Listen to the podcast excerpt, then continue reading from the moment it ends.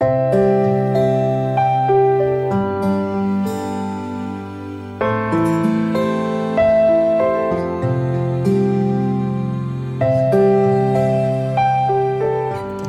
兄姐妹平安，每天五分钟，牧师陪你读圣经。今天我们要读的经文是哥罗西书第二章五到七节。我身子虽与你们相离，心却与你们同在。见你们循规蹈矩，信基督的心也坚固，我就欢喜了。你们既然接受了主。基督耶稣就当遵他而行，在他里面生根建造，信心坚固，正如你们所领的教训，感谢的心也更增长了。今天经文中，保罗延续上一段所谈到的。他虽然没有与哥罗西教会老底家人在一起，但是心却是与他们同在的。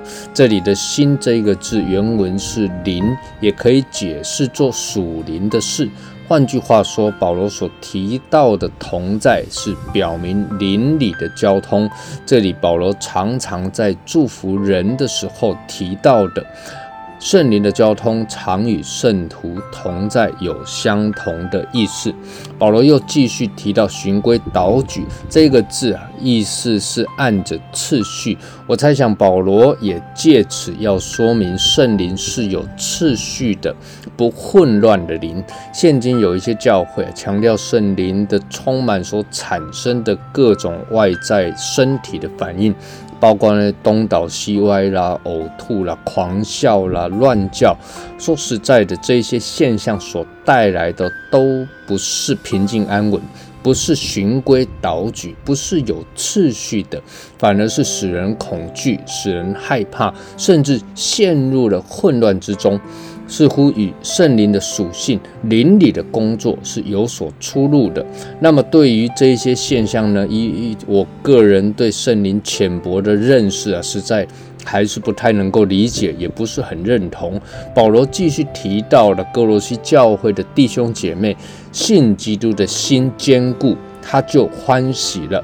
那么，既然在邻里有交通、循规蹈矩，而且信心坚固，接着保罗就勉励他们：你们既然已经接受了主基督，就要遵他而行。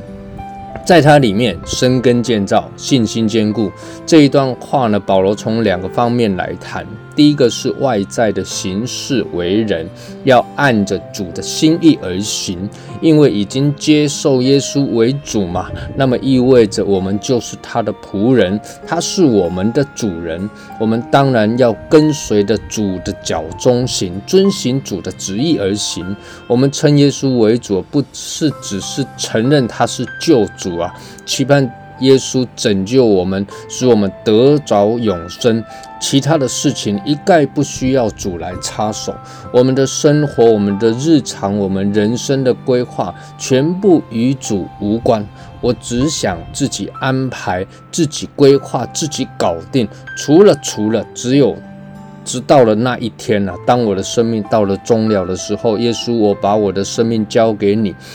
其实啊，我个人认为，耶稣拯救我们，使我们得永生很重要。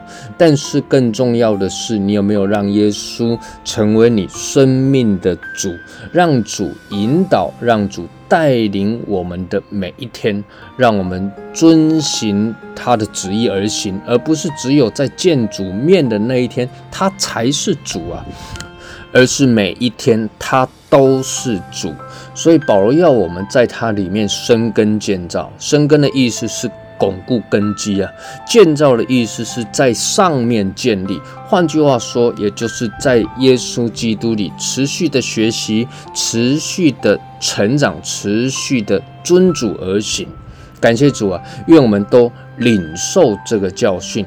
感谢的心也不断的增长，我们一起来祷告，天父，我们感谢你，谢谢你与我们同在，拯救我们，带领我们成为我们的救主，也成为我们每一天生命中的主，以致我们遵主而行，天天都来感谢赞美你。